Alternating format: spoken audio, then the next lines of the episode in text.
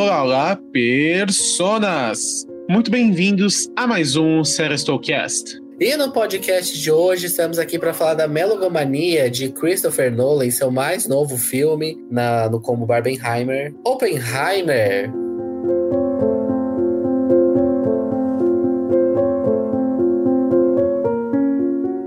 Prepare-se, amigo ouvinte, para as frases do quiz. Será que até o final do programa você adivinha de que personagem ela é? Eu sou o Frâncio e quer dizer que quando apertarmos o botão há uma chance de destruirmos o mundo? Eu sou o Osmio e eu sou a morte, a destruidora de mundos.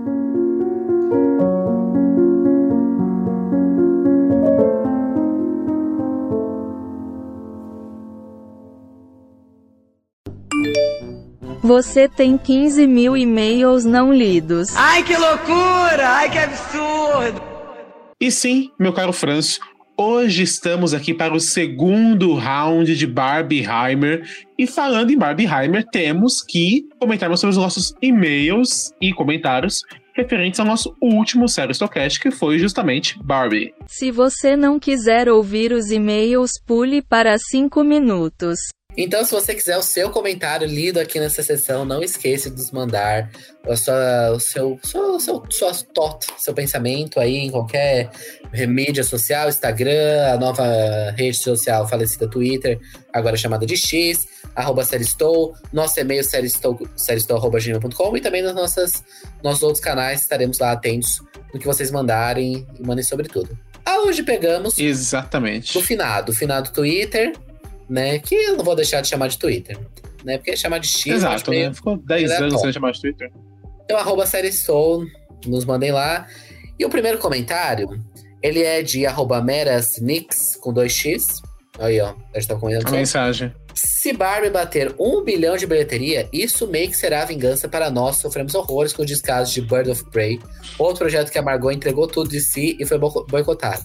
Justamente, justamente, e aqui eu englobo o filme aqui que eu venho sempre aclamar, que é o quê? Babylon, Babilônia. Então está aqui o sucesso de Barbie, também é um sucesso de Babilônia e Birds of Prey, que ela entregou tudo e foram filmes totalmente esquecidos. É isso. Fica aí a. Um comentário A só pra, pra comentar de mim mesmo. É isso.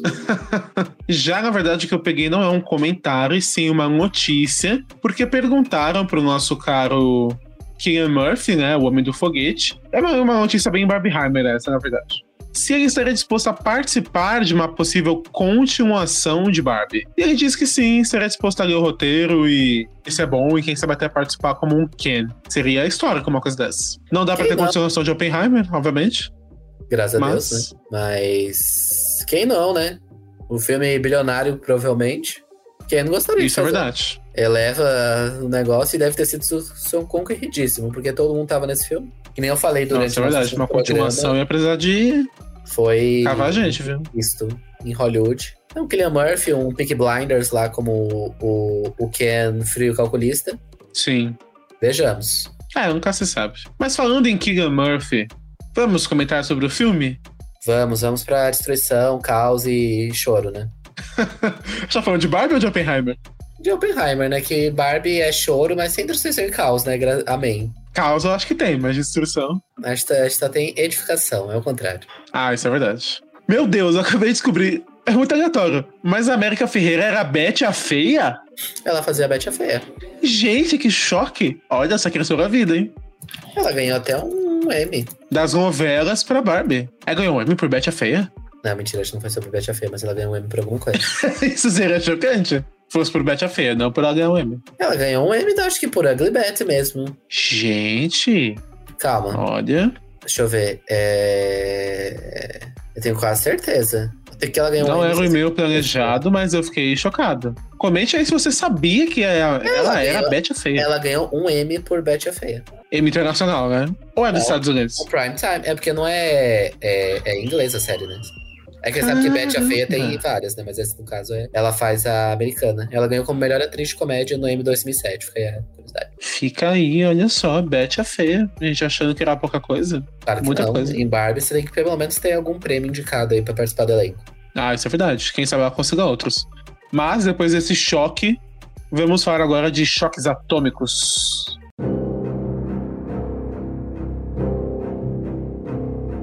E sim, senhoras e senhores, estamos aqui juntos, e ou não, dessa vez para comentarmos tudo sobre o filme histórico, a epopeia nuclear Oppenheimer. Um filme que emana, né, uma radiação. Estamos aqui para Tudo isso. bem? Radiação do bem? Radiação do bem, justamente. Mas que a gente sente, né, o impacto. Ah, sim. E lembrando, a partir desse momento, spoilers das três horas de filme. Filme de Christopher Nolan, um filme aí, é, um querido, que é muito divisivo no- Sim. nos- entre os cinéfilos, gente que ama, gente que odeia. Eu coloco-me ali no meio. É, eu não sou o maior fã do Nolan. É, tem alguns filmes que eu acho que são bem é, overrated, é, overrated, realmente. Mas estava aberto, né? E o case Oppenheimer, ele é muito interessante, né? Foi um filme é verdade. que o marketing começou ali um ano antes da estreia, nesse final de semana. E foi muito beneficiado pelo esquema Barbenheimer, né? A bilheteria tá muito boa até agora, considerando que é uma cinebiografia. O Nolan tentou negar que é uma cinebiografia, mas é uma cinebiografia. Ele falou assim, ah, é que falam cinebiografia só quando o filme é ruim.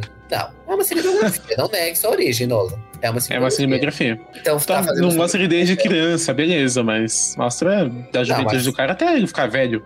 Exatamente, é uma cinebiografia, não necessariamente tem que mostrar. não um filme sobre a todos. bomba, é um filme sobre o homem. Exato, sobre o Prometheus americano e que foi muito beneficiado aí no esquema Barbenheimer, Inclusive, provavelmente.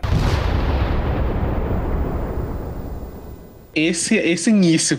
é, é, Esse termo já existia, mas eu realmente não conhecia. Sim. Mas é esse início, falando que é o Prometeu americano, isso me arrepiou, cara. No começo do filme. Eu já não tinha visto isso ainda, mas é, já era prévio da, da biografia que foi a inspiração pro Nolan mesmo, mas é uma comparação. Quem fez essa analogia é uma pessoa Parabéns. muito sábia, né? Uma pessoa Sim. muito sábia, porque encaixa totalmente com o que ele fez e com a trajetória do filme e com a, com a trajetória da vida E com dele, as na verdade. consequências também. Sim. Porque o Prometeu da lenda mesmo, ele foi quem criou a humanidade, ele deu tudo pra humanidade, deu fogo pra humanidade. Né? Ele, Zeus havia tirado o fogo dos humanos, ele foi, roubou e devolveu à humanidade, né? E ele foi condenado ao sofrimento pra sempre, né? Que no caso ele é imortal. Mas Oppenheimer, ele, né, através dessa metáfora, ele também é condenado ao sofrimento. De outras maneiras, mas também é condenado. Então, eu acho que. Genial. Ele não devolveu nada, não, cara. O, o Prometeu, como não? Não, o fogo nunca teve. Pra humanidade, meu filho, como não? Não, mas ele falou, você falou, tipo assim, ele devolveu para os humanos. Os humanos nunca. Sim. Ele tinha dado, aí Zeus pegou e deu de novo. Não, filho. Sim. O fogo era só dos deuses. Ele deu. Tipo, não é que tinha Então, antes. ele deu. Não, eu falei, ele tinha dado, prometeu. Não, você falou ele Aí o Zeus pegou de volta. Não, filho, você falou, você falou que você devolveu. Não, então Não, ele devolveu. Depois que o Zeus pegou, ele a devolveu. humanidade. Eu falei isso. Você falou que, você- que ele criou a humanidade. Sim, que ele deu o fogo, e Zeus pegou, e ele deu de novo. Filho, mas que, que, que, criando a humanidade é esse? Mas o Prometeu criou os seres humanos. Não. É claro que sim. Não, Prometeu nunca criou os seres humanos. É que, ó, eu tô lendo aquelas as provações de Apolo, eu sei que tem muita coisa do Rick Horda. Mas mas tinham ele as várias criou. eras dos humanos. Não, E ele criou a era atual. Não, a humanidade já existia. Meu tipo, ele filho. deu fogo. Ele não criou a humanidade. Tá bom, vamos pesquisar. Não, é, é, é certeza. Ele não criou a humanidade. criou o homem. Prometeu, com um pouco de argila e água, criou o homem à imagem dos deuses para que reinasse sobre a terra. É. Mentira. Tinham os homens de ouro, os homens de prata, os homens de bronze e os homens heróicos. Ele criou a última fase dos homens, somos nós. Mentira, o menino trabalhou, hein? Os homens de ouro eram da época do Cronos. Os homens de prata eram filhos das Melíades. Trabalhou Completamente errado mesmo. Então, aproveitando esse momento, Franz quis aqui dizer que o Prometeu não tinha criado a humanidade, mas ele criou mesmo. Nossa, chocado. Ele trabalhou mais do que eu imaginava. Fica aí. Então, ele gostava muito dos seres humanos. Assim como o Oppenheimer. Era filho, Não- né, dele. Esse... Sim, ele não era filho, né? Ele criou. Não, tipo, mas o Prometeu era um titã, não era Deus. Era é o Pinóquio, é o próprio Gepeto. Só que aí a fada azul é um pouco mais do mal, que é o Zeus. Meu, que me... Meu Deus. E por conta disso, até metaforicamente, por conta da criação dele, né? Assim como Oppenheimer, porque ele só deu fogo pros humanos que criou os humanos. Então ambos sofreram eternamente até o resto das suas vidas por conta das suas criações, assim. Nossa, agora. Nossa, eu entrei numa. numa... Sai embasbacado. numa, numa espiral aqui de, de pensamento. Gente, que loucura, né? Até me perdi do Quer outra Oppenheimer, curiosidade mitológica? Diga. O irmão do Prometeu, Epimeteu, era o esposo da Pandora, Da, da caixa caixa? de Pandora. Que não era uma caixa original, era uma ânfora. Nossa, que bom. Família movimentada essa, né? Pois é, a Dixon está falando de dois irmãos só. Dois irmãos. De- provavelmente deve ter mais, porque sempre tinha. Ah, sempre, era tipo 50 pessoas. Sim, e todos causavam. Impressionante. Imagina Isso é verdade. lembrar de toda essa história, né? É isso aí. Não, é impossível. Essa vírgula, essa vírgula gigantesca aqui sobre mitologia, mas que realmente é uma comparação muito boa. Quem fez, parabéns. É boa. Porque ela, esse canal tem várias camadas, como uma cebola.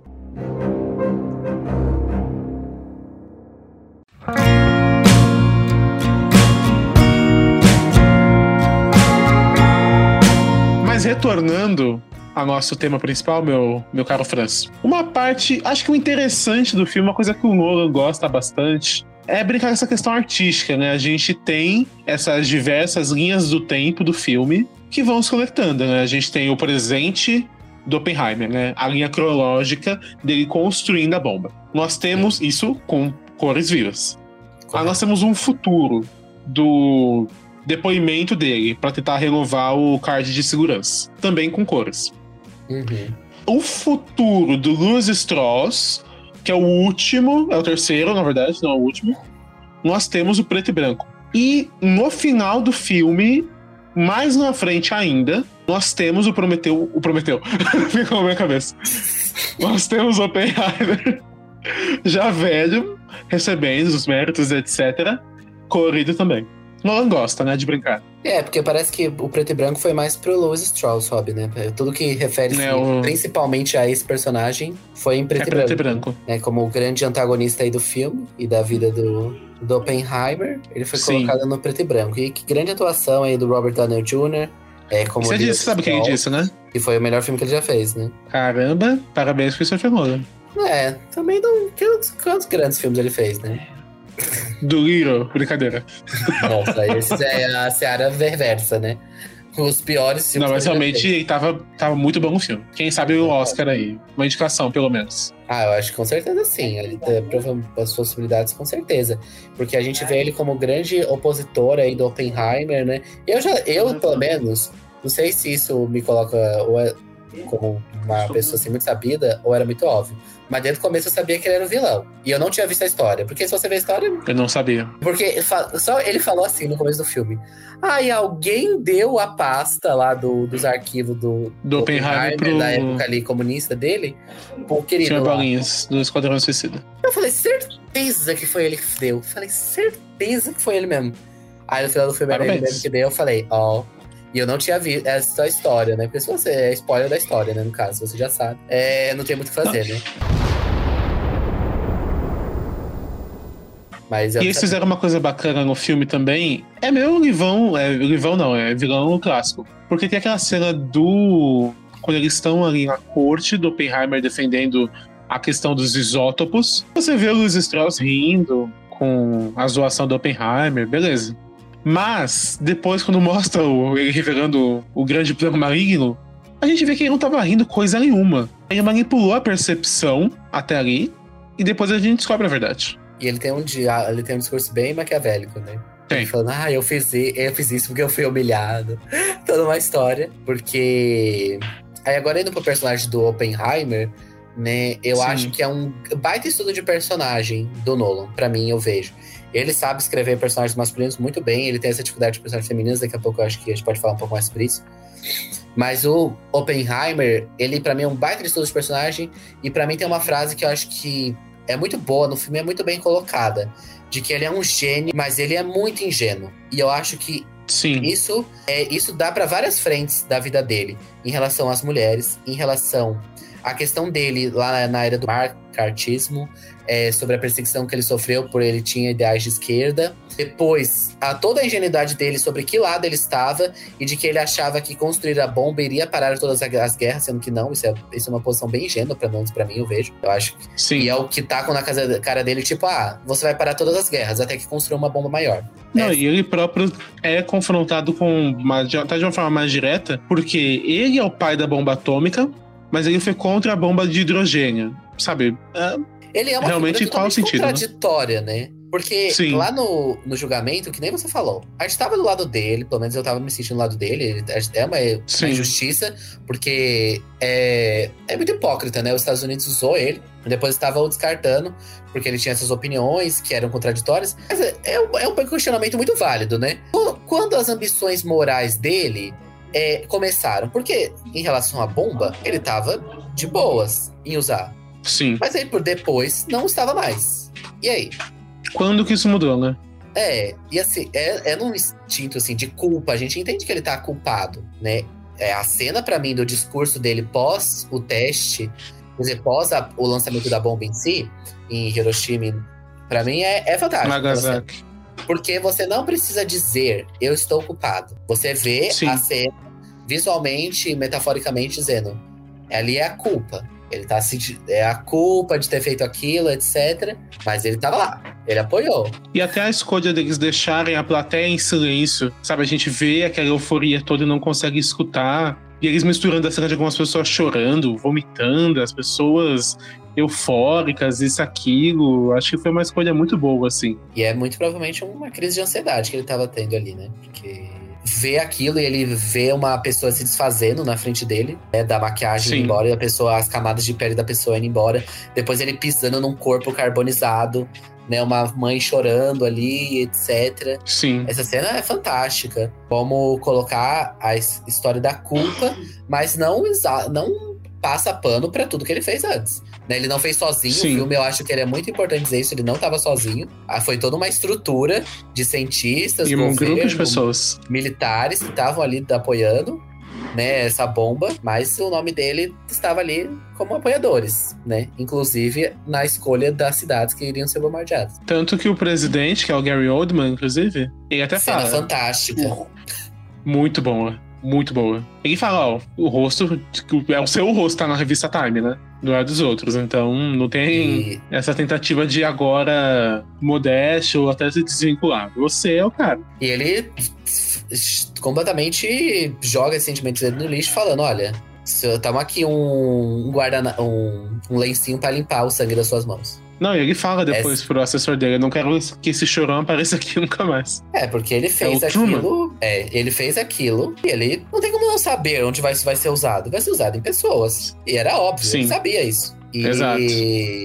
É, é complexo. Eu acho que o grande ponto do filme é que ele consegue mostrar uma coisa complexa do personagem do Sim. Oppenheimer. Que ele não é uma pessoa boa. Eu não consigo dizer no final que ele é uma pessoa boa. Mas eu também não consigo dizer que Eu ele é um também não acho. É, Eu acho que é, É complicado. Mas um ponto que eu queria resgatar, que você até comentou, que ele é uma pessoa muito genial, mas muito ingênua. Sim. Porque os relacionamentos dele todos são fracassados. Muito Sim. por conta. Ok, o primeiro lá com a personagem da Florence Pugh era realmente complexo, né? Era uma pessoa um pouco desestabilizada. Mas com a segunda esposa, Emily Blunt, é pa- grande parte do fracasso do relacionamento é por conta dele, na verdade. O fracasso político dele, em parte, ele não ter a sagacidade Ele não tem. e a cobra que tava, sabe, sendo alimentada do lado dele, que era o Louis Straw, sabe? Não teve nenhum tato pra ver aquilo. Então, apesar dele ser muito inteligente, ele perdeu todo o resto. E ele não viu onde ele estava se metendo naquelas histórias do sindicato, Exato. né? Ele não viu o que estava acontecendo ao redor dele. Ele nem levava a sério, mas aquilo prejudicou tanto ele. Exato. É, ele, no final, assim, é, acho, ele foi ajudado pelos pares, né? Foi pelos cientistas. Sim. Mesmo os cientistas que ele ignorou. Que era o Sim. Rami Malek lá, o, no final, que ele tinha Inclusive, ignorado. pequeníssimo do Rami Malek. Ele foi lá só fazer o discurso, que ele tinha aparecido no final. Pra um Oscar no winner, de uma realmente. cena. Não, mas tem tanto Oscar winner no- nessa cena, tipo, nesse, nesse filme fazendo praticamente nada, né? É impressionante. O Kenneth Fazer um Branagh tá lá, ele parece, tipo assim, Verdade. brevemente, Professor lá do Harry Ele- Potter. ganhador do Oscar por Belfast. Ele tá lá, no- ele aparece, tipo, uma cena, ele fala... Ele tem uma fala relevante, que ele é o... Ele é o cientista que é resgatado da Europa, mas ele fala que ele não vai ajudar, e ele Sim. Ele percebe, ah, você tá percebendo que você tá dando arma de autodestruição pra eles. E, e sem o manual de como usar, né? Sim. É, e ele fala aquilo, mas é uma cena também. Ele fala, e é isso, e é o que o Rami Malek faz, representando ali mesmo a comunidade científica que ele é, apartou, que era uma, a comunidade mais crítica, né? Em relação ao uso da bomba, ajudou ele no final, né? Contra o general do exército. O Rami Malek, pelo menos, tem uma cena um pouco maior, né? É, que eu, eu gosto mais do Kenneth Branagh, porque o, Eu o, também o gosto. Rami Malek, é, ele tem uma Eu não acho o Rami Malek, né?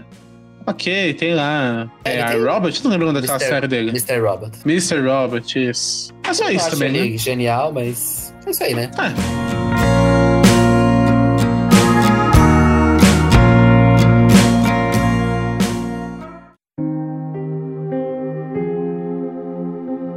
Mas sobre Exato. os relacionamentos dele, é a parte que eu gostaria de entrar brevemente, que é a parte que eu acho que o Nolan falha. Eu acho que ele, ele acerta. Muita gente fala que o filme é, é ele tenta ser muita coisa, e pra mim ele acerta muita coisa, tentando ser várias coisas. Ele é um filme que fala sobre a perseguição a ideais de esquerda nos Estados Unidos, numa terra que deveria ser totalmente liberal. Ele fala sobre a questão que é um pouco mais batida, ah, do grande gênio que não tem só social skills.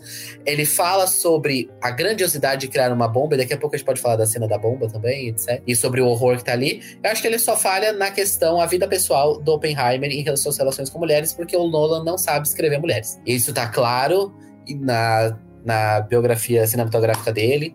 Ele não sabe. E Tenet, pra mim, acho que é o ponto mais alto, assim, porque a mulher, a única mulher do filme existe só para morrer, e a justificativa do filme é essa. E aqui, a Emily Blunt, pra mim, ela consegue. A cena do interrogatório é boa, é muito boa, Sim. a cena do interrogatório, mas de resto ela tá só gritando ao longo do filme inteiro. Toda cena ela tá gritando e tá reclamando, né? Não, assim, a Emily Blunt, eu acho que ela ainda tem. É, ela tem mais espaço, né, entre as mulheres, mas. Uma coisa é que a Florence Pugh, ela realmente só, só tá no filme pra ser uma surtada, né? É, em um corpo nu, né? Ela tem, acho Inclusive, que um, a cena um daquele- interessante do julgamento, você disse. Não, eu ia falar que aquela cena que ela pede pra ele ler, acho que é sânscrito, que é um, um texto religioso. Na Índia tá dando uma polêmica gigantesca. Porque pra gente é uma curiosidade, mas pra eles é realmente religião. Ah, não sabia. É, um texto religioso, não sabia. Eu também não Aquela, sabia, tipo, mas pelo visto lá o pessoal não tá tão feliz com o Ficcional. Não Mas por gostava. aqui não ficaram felizes com Barbie, então tá tudo certo. Ah, isso é um caos, né? Eu Exato. achei que ia ter alguma coisa interessante ali, que eles começam a discutir sobre teoria comunista, né? Sobre o capital, Sim. etc. Eu falei, ah, pode vir alguma coisa interessante por aí. Mas no final, ela, ela é completamente pífia, né? Uma personagem que tá ali pra falar uma frase de efeito, que é uma baita frase, e com- entra muito bem dentro do personagem. Mas de resto, ela tá ali completamente aérea. Sim. Ela é, E é uma sendo personagem mal sincero, escrita. Mal escrita. ela é mesmo. E o que você comentou, essa parte sobre as reflexões sobre o comunismo, eu acho que é tão mal usado no filme que eu fico pensando, era realmente necessário essa abordagem? Porque pra mim não é uma das coisas que o filme erra, porque não aprofunda nenhum tipo de reflexão. E eu sinceramente não senti falta. Eu acho que o filme era muito mais Ah, sobre a guerra e sobre Oppenheimer. Mas é que é engraçado, né? Alguns momentos assim, refletindo. Tipo, o Oppenheimer, ele vai lá na reunião do- dos comunistas. E ele, tipo, ele vai lá porque ele quer. Mas ele chega lá e ele começa a humilhar todo mundo, né? Ele fala. Ah, Não, e ele não era comunista mesmo. Não, ele nem era. Ele foi lá porque ele quis. Ninguém obrigou. Ele tá lá porque ele quis. Aí ele foi lá falar que ele sabe mais do que todo mundo. Basicamente, ele foi lá por isso. Então, tipo, Sim. é, é muito mais pra, pra parte do julgamento do que pra parte, assim, de você saber o background dele, né? O que ele pensava. É, eu acho que talvez se fosse uma coisa que o filme mostrasse como pequena. Porque teve muito foco no filme. Acho que, sei lá, dessas três horas, uma meia hora foi essa questão de sindicato, etc., pelo menos. Foi. Talvez, se fosse de fato uma coisa pequena e depois o filme agigantasse isso, a gente até comprasse mais a briga do Oppenheimer. Tipo, nossa, uma coisa tão pequena, as pessoas vão usar isso contra Mas assim, é, agora indo pra a parte que eles usaram isso, pra mim, é, eu gosto muito da parte da construção da bomba, que é a parte da física, que é a parte, Sim. assim, muito. É, que tem uma parte ali genérica de cinematografias de, ge- pessoas da ciência, que tem escrevendo na louça super rápido, fazendo contas, muitas, muitas contas Ah, é na louça, que ninguém tem e tudo. Eu acho muito boa.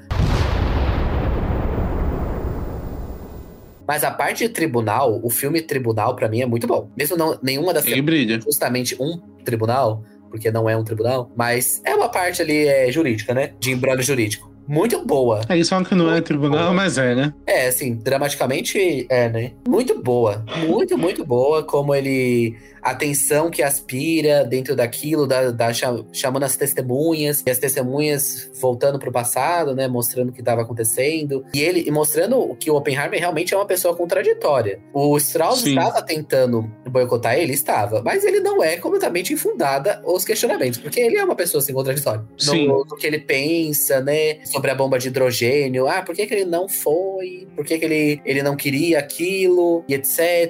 Em qual momento ele deixou de querer? Qual momento ele quis? É, é complicado. Será que ele não queria porque é não era ele a pessoa principal ali por trás daquilo? Eu cheguei a pensar isso também, em um momento do ego, talvez.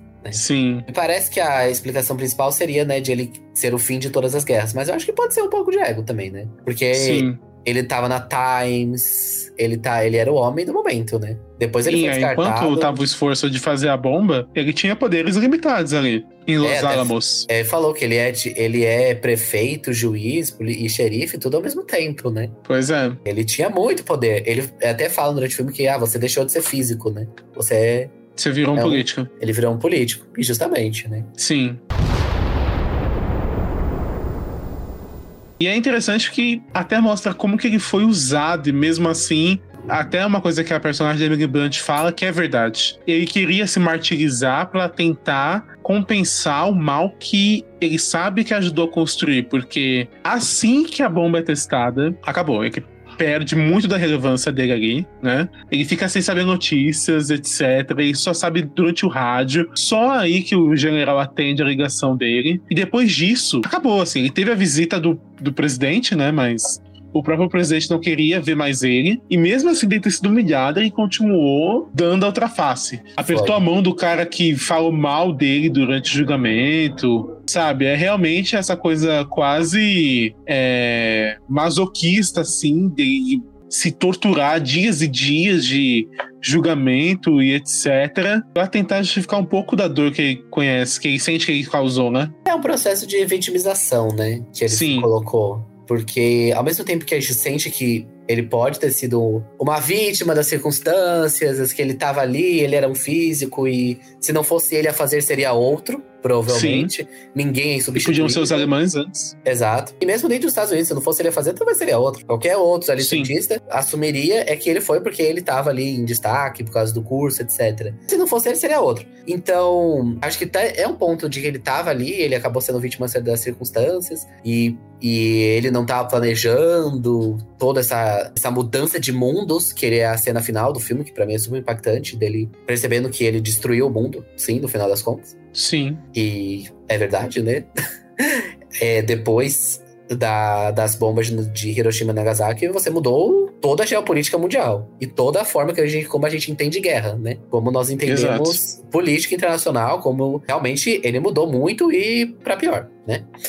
Então, Exato. tem esse lado, mas ao mesmo tempo a gente vê que ele tá. É, um, é de tentar se tornar um mártir, né? A todo custo e fala para as pessoas talvez o perdoarem, né? Algo que ele não consegue por si mesmo.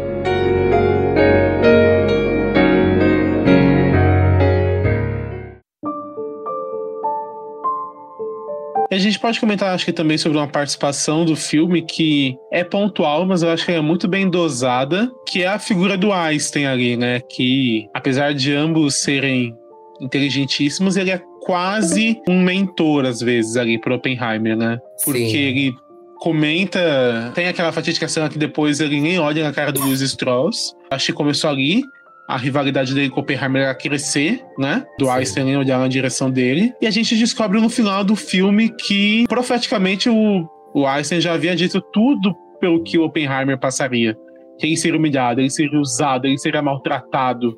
Sim. Depois disso, viriam os tapinhas nas costas, os, os pedidos de desculpa, as medalhas, o parabéns. Depois E da vida do cara ser massacrado. E de que nada seria pra ele, mas pelos outros. Exatamente. Não fariam E- isso por ele. Exato. E o, o- essa conversa é uma coisa que Nolan gosta de fazer, que é deixar diálogos suspensos, né, durante o filme só mostrar no final o que foi falado. Sim. Ele já tinha feito isso com Tenet também, aqui ele faz novamente. Que o- esse diálogo aí, né, que eles, o Strauss convida ele para esse instituto, e eles conversam, a conversa a gente não vê, né? A gente tava na visão do Strauss daquilo. Sim. E depois a gente tá na visão dos dois, né? Dos cientistas. Que aí é a cena final, que é super impactante, e te deixa com, meu Deus, que reflexão Nolan tu nos entrega, né? Que reflexão é... Ai, ele entregou. O, o que ele, Ele entregou. entregou. O final do filme é sensacional. E o ápice, né? É que nem a gente agora fa- talvez falando uma parte assim que eu gosto de falar, que é a parte visual, a parte técnica do filme. Da bomba, né? Que estouro, né? A, o- a experiência, o Trinity, né? Que é o- quando eles testaram ali no deserto do Novo México, tem toda ali uma relação com a infância dele e tudo, etc. Que cena fantástica. Essa cena, só essa cena sozinha, juntando talvez com a cena do, do discurso ali do, pro, pra galera de Los Alamos, essa cena no mínimo garante o prêmio de eh, som. No mínimo.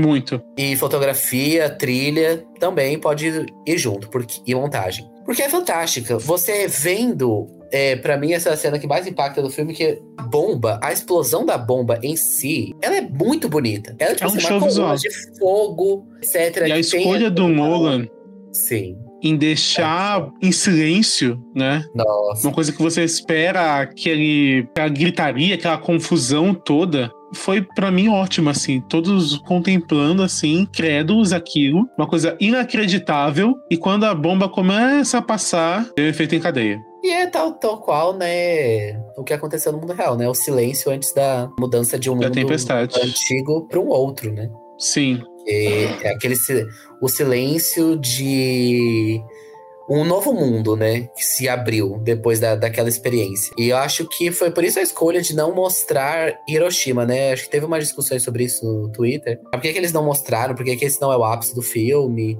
Etc. Mas eu acho que o Trinity, principalmente que o protagonista é o Oppenheimer, não, não a guerra em si, é aquele momento que ele mudou o mundo. É ali ele mudou o mundo. Quando deu certo, Sim. quando ele teve uma experiência que deu certo. E você fica entre o, uma coisa que é muito bonita visualmente e dá um impacto, mas que você depois percebe, "Gente, aquilo é horror.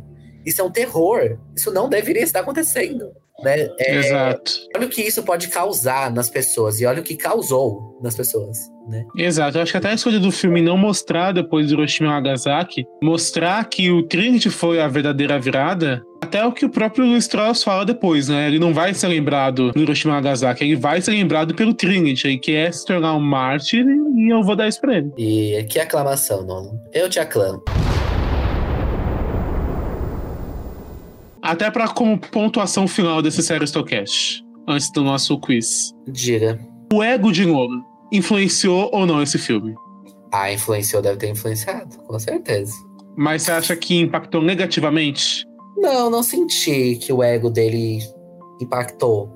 Eu acho que talvez em alguns momentos dá pra sentir um momento Nolan, tipo a própria questão, ah, as teorias não são importantes. Ah, que ele fala sobre o comunismo e tal. É um pouco Nolan, eu sinto ali. Ah, prática, etc. Só que eu acho que não, não me. Não me parece, ai, uma grande auto-amor que ele está fazendo. Que nem é Tenet. Pra mim, a Tenet é, é isso, é o ego dele. Aqui, ele tem ego, porque eu acho que ego é relevante. A gente também não pode falar, ai, ninguém pode ter Ah, ego. isso é tal. verdade. Não, o ego é muito importante. Assim, pra você se valorizar. E eu gosto muito que o Logan se valorize e tal, ótimo. Eu acho que no filme foi bem usado.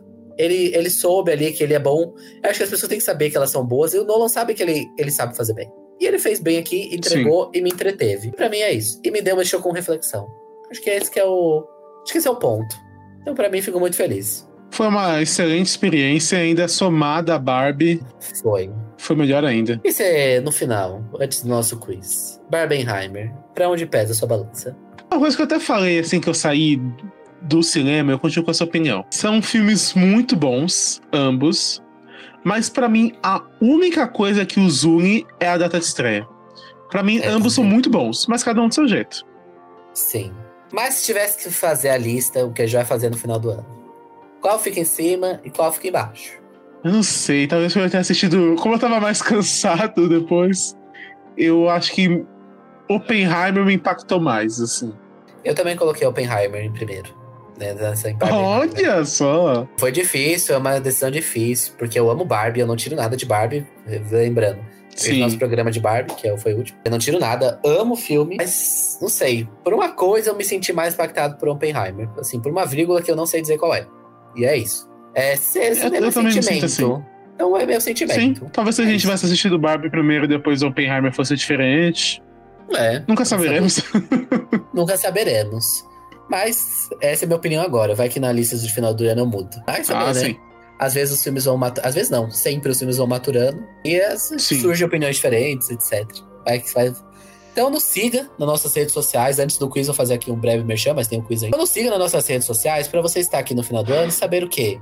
Sobre as nossas listas, se vai se Barbie Oppenheimer vai é, perseverar né, nas listas de, de melhores do ano, de filmes, etc. Na época do Oscar, com certeza voltaremos a discutir esses dois filmes, indiscutivelmente. Então, nos Sim. siga aí pra estar sempre antenado, porque essa discussão não para aqui, com certeza. Exatamente. Então vamos para o quiz? Vamos.